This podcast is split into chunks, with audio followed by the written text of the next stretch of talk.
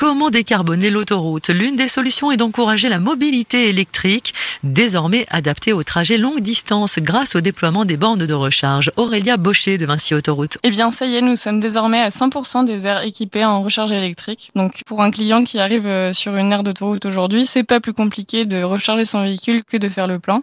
On arrive au niveau de la bande de, recharge, on branche son véhicule, on voit le prix affiché de façon euh, très lisible et euh, la différence, euh, c'est même qu'on n'a pas à rester au bord de sa voiture le temps qu'on recharge le véhicule. Et en 20 à 30 minutes, soit le temps de votre pause sur l'air, votre véhicule est rechargé. Sur chaque aire de service, comptez en moyenne 8 bornes de recharge. C'est même davantage sur l'aire de Mordas en Vallée du Rhône entre Orange et Montélimar. C'est finalement un peu l'emblème de ce qu'on a souhaité pour nos aires de service. Tout simplement parce que on a un nombre de points de charge aujourd'hui conséquent pour nos clients. Il y en a 16 euh, ultra rapides.